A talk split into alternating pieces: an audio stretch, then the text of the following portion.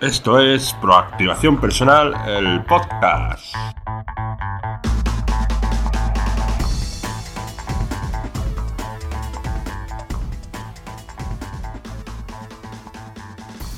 Hola a todas las proactivas y proactivos. Bienvenidos a este episodio número 61 de este podcast donde trataremos técnicas, conceptos y estrategias del marketing online. Y de técnica y de todo lo relacionado con el emprendimiento online y técnica de perfeccionamiento personal. Este episodio número 61 es la culminación de, esta serie de, episodios que hemos ido hablando del inbound marketing. Recuerdo brevemente que había cuatro fases. Atraer, convertir, cerrar, deleitar. El atraer teníamos extraños a visitas.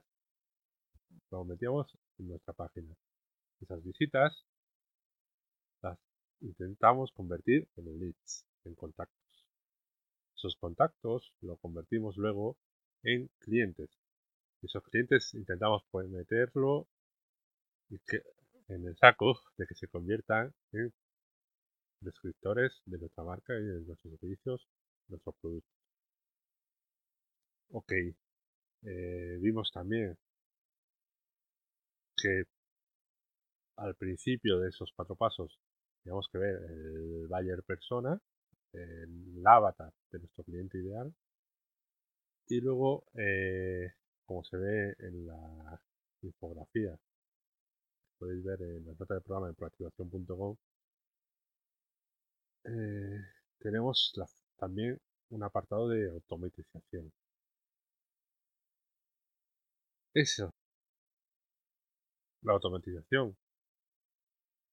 En el, la automatización.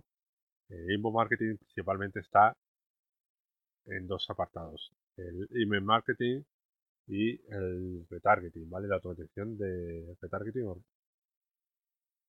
o, remarketing. Eh, en el primer apartado ¿Cómo automatizamos el email marketing? Bueno, eh, el email marketing, como sabemos, esos, esos visitas lo hemos convertido a leads. ¿Cómo lo convertimos a leads? Obteniendo su, su nombre, su dirección de correo electrónico y normalmente es, con eso vale. ¿Para qué tenemos eso? Para luego tenerlo en nuestras listas de suscriptores. En esa lista normalmente tenemos que hacer una serie de, digamos, de subgrupos dependiendo qué, en qué avatar, en qué buyer persona encajaría mejor, ¿vale? Eh, no solo en, sí, no solo en qué buyer persona, sino en qué punto está del proceso de compra, ¿vale? No es lo mismo. Si yo no ha comprado, no le vamos a mandar los mismos email que si no lo ha comprado. Tampoco vamos a mandar el mismo email a alguien que nos ha comprado solo una vez que a alguien que nos compra recurrentemente. Ese, esa persona que nos compra recurrentemente está más cerca de ser prescriptor de nuestra marca que el que no ha comprado simplemente solo una vez, ¿ok? Todo eso hay que segmentarlo en nuestras listas. Pero bueno, eh, esa segmentación, ¿cómo lo hacemos? Puede ser manual, ¿vale? O de forma automática. ¿Cómo vamos poniendo en uno y otro? ¿Cómo vamos haciendo avanzar esos leads en nuestro camino de, de proceso de compra? Pues con pues digamos que con tres apartados con los que podemos comunicarnos con esas personas. Un newsletter, que un newsletter es al final eh, ese email que se manda de forma masiva, entre comillas, pero personalizado con su nombre, con los datos que tengamos de él o de ella. ¿Vale? Imagínate si tuviésemos que ir uno a uno de nuestras listas escribiendo ese email poniendo su nombre. Bueno, eso ya es, en cierto modo, una parte de automatización. Es la más básica del email marketing. Luego está los autorrespondedores, ¿vale? Que es una serie de emails que se generan a partir de, de algo, de un, de un ticket, de, una, de un accionamiento. Normalmente suele ser cuando se añade a una lista. Cuando se añade a una lista, cada cierto tiempo, cada ciertos días, cada, ciertas horas, dependiendo de, de lo que queramos hacer, se manda un mensaje determinado, ¿vale? Eso ya es otro paso más en la automatización del email marketing. Ya no tenemos que ir eh, se ha suscrito esta persona, le escribió con su nombre, a, a la hora le escribió otro, otro correo con ese nombre, no, eso ya se hace de forma automática. Eh, al final, eso eh, es fruto de emails y de experiencia que se ha ido teniendo con los primeros clientes que ya se pueden automatizar y meter en los en las newsletters y los autorrespondedores. Pero hay otro paso más, que no todos los los servidores, los servicios de email marketing lo tienen, que son los workflows, los la automatización de esos mails. No es simplemente coger cuando se suscriba a cada cierto tiempo mandar un mail.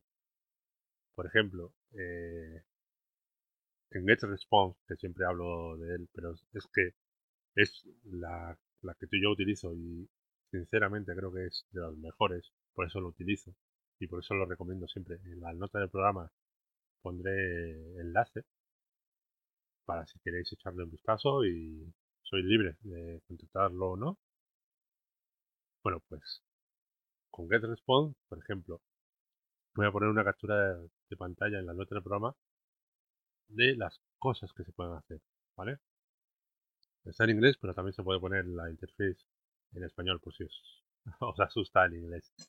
Bueno, pues los triggers, los disparadores que se pueden utilizar es, por ejemplo, se ha suscrito a, a una lista y no solo si se ha suscrito, sino de qué forma se ha suscrito. Se ha suscrito en una landing page de, que tenemos ahí en GetResponse, se ha suscrito vía API en nuestra página, lo hemos metido nosotros, dependiendo de también cómo se haya suscrito, lo podemos también clasificar.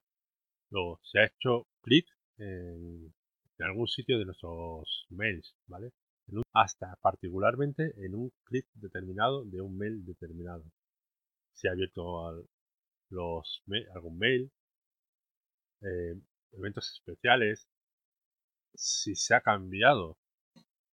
Eh, por ejemplo, una acción que podemos hacer es cambiar un campo personalizado de los, del contacto de la, en la lista. Vale, pues si se ha cambiado ese campo personalizado, se puede hacer que se ejecute también una automatización. Si se ha mandado un mail determinado, si se ha copiado ese contacto a una lista, si se ha movido, etcétera, ¿vale?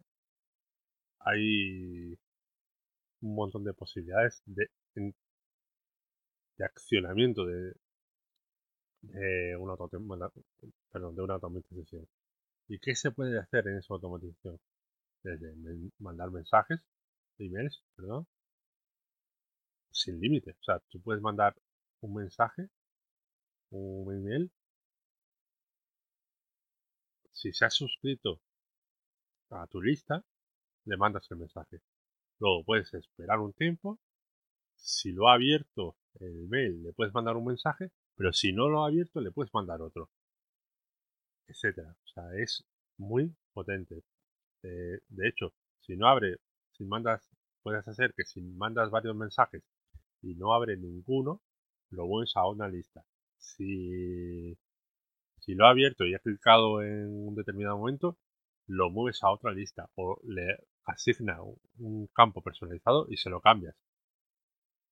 Para, esto está muy bien, por ejemplo, para controlar si es un lead templado, si es un lead caliente, si es ya un prescriptor, ¿vale?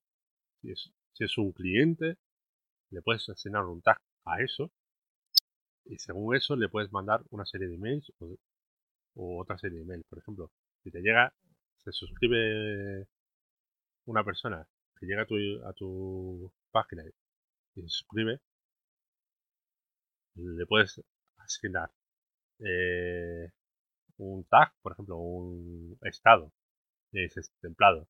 En, otro, en otra automatización de, nuestra, de esta plataforma, cuando se haya cambiado ese campo personalizado de estado, vemos que es templado y le mandamos una serie de emails que le hará pasar a un estado de caliente.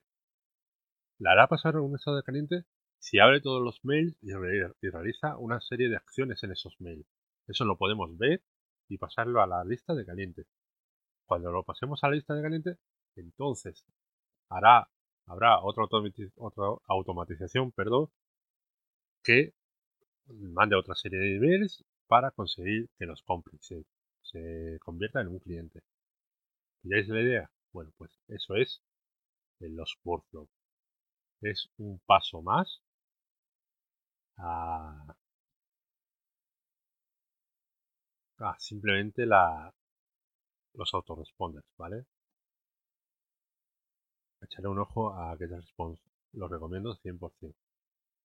Luego, otra forma de auto, luego, otra forma de automatizar nuestro embudo, nuestro sistema de inbound marketing es, el retargeting o remarketing. Esta técnica se usa al igual que la automatización en el email marketing para conseguir que las visitas vuelvan para que hagan una determinada acción, una determinada acción que nos interesa a nosotros. Porque normalmente para, un, para que un usuario realice la acción que queremos, que sea suscribirse, comprar, etcétera, suele hacer falta de 2 a 4, incluso hasta 7, 10 visitas a nuestro a nuestra web. Mm, varios, unos cuantos impactos que llega a nuestra web antes de que suceda eso que queremos hacer. Ok. Mm, ¿Cuándo hacer retargeting o remarketing?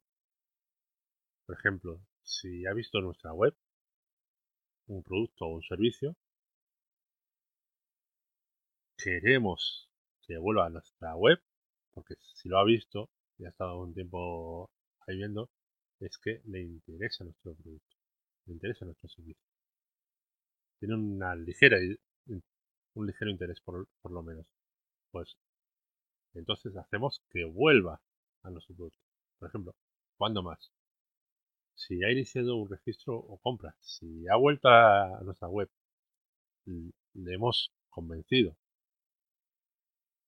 y añade ese producto a, a su, al carrito de compra, pero coge y se va por lo que sea, entonces con el marketing cogemos y lo llevamos otra vez a ese carrito de compra. Todo esto se hace de forma automática con, email marketing si, ha llegado, si está registrado o con publicidad de pago, ¿vale? Normalmente con Facebook o con YouTube Ads, ¿vale? Es esa automatización la hacemos en esas plataformas de, de publicidades, ¿vale? ¿Qué otra, ¿Qué otra cosa se me ocurre? Bueno, pues si han comprado un producto o servicio y tenemos otro producto o servicio complementario, ya sea inferior o superior o similar, pero complementario, y queremos que lo compre para hacer, para aumentar nuestro, o sea, para aumentar el valor de, de cada cliente, ¿vale? Lo, que se gasta cada cliente. Bueno, pues también le hacemos tanto en email marketing como por publicidad, le podemos hacer que vuelva a nuestra a nuestra página a ese producto complementario. Y por ejemplo, otro por último, si hace tiempo que no nos compra, pues podemos volver a traerlos a nuestra web para intentar que nos compre otra vez y conseguir que se convierta en, un prescriptor. No me dio más con esto de retargeting y remarketing porque en el episodio número 37 hablo de ello. En la nota del programa dejo el enlace para que podáis complementar un poquito más de información. Me estoy pasando un poco del tiempo, así que vamos rápidamente con la duda del día, que es de Fátima Pereira. Y nos pregunta, ¿cuántos plugins recomienda instalar? Gracias. Vale, ¿cuántos plugins se recomienda instalar en WordPress? Bueno, los justo y necesario, ni más ni menos, para que cumpla todo lo que quieres que tu página haga. Mi recomendación. Plugins de contrastada eficacia y, calidad, ¿vale? Eso, ¿cómo se ve? Bueno, ¿cómo saber qué plugins son de calidad? Bueno, revisando las consultas que haya en, en soporte si las responde, si no, cada cuánto hay una actualización de ese plugin, cuándo fue la última actualización, el número de descargas. Todo eso nos indica si es un plugin de calidad o no. Eh, recomiendo que sean eso, los justos y necesarios que, para que funcione tu página tal y como quieres que funcione, para dar a tu visitante la experiencia que tú quieres que tenga, pero que esos plugins sean lo más específicos posible. Si hay un plugin que hace cinco cosas y solo necesitas dos de esas, dos de esas cosas, te están sobrando la programación de tres. Mejor poner dos plugins separados que hagan eso. ¿Vale? Cada uno su, lo que quieres, ¿vale? Eso es a grosso modo. luego hay que ir investigando y ver lo que sí y lo que no. Pero el resumen es eso. Los mínimos para que para que haga lo que quiere tu página. Si son 10, 10. Si son 30, 30. O sea, si quieres una página, si necesitas una página compleja, con cursos, con descargas, por ejemplo, como la mía, con, con un montón de cosas. Pues si las necesitas, las necesitas, ¿vale? Pero siempre lo mínimo para no tengas de sobra. Si no tienes un plugin no te hace falta, no lo tengas. Bueno, con esto ya me despido. No sin antes darte las gracias por vuestro me gusta comentarios en todas las plataformas donde me escuchéis o me veáis, sea YouTube, iTunes, iBox, Spotify. Dejar comentarios si queréis en esa plataforma. Dejar comentarios en proactivación.com las notas del programa. Y bueno, con esto podré llegar a más gente y así conseguir ayudarles en este camino tan complicado del emprendimiento 2.0.